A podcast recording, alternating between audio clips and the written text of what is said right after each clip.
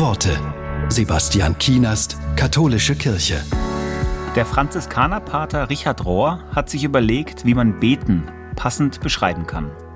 Er schreibt, Gebet bedeutet einfach, eine Stimmgabel anzuschlagen. Im geistlichen Leben kann man tatsächlich nichts anders tun, als sich darauf einzustimmen, die immer anwesende Botschaft Gottes zu empfangen.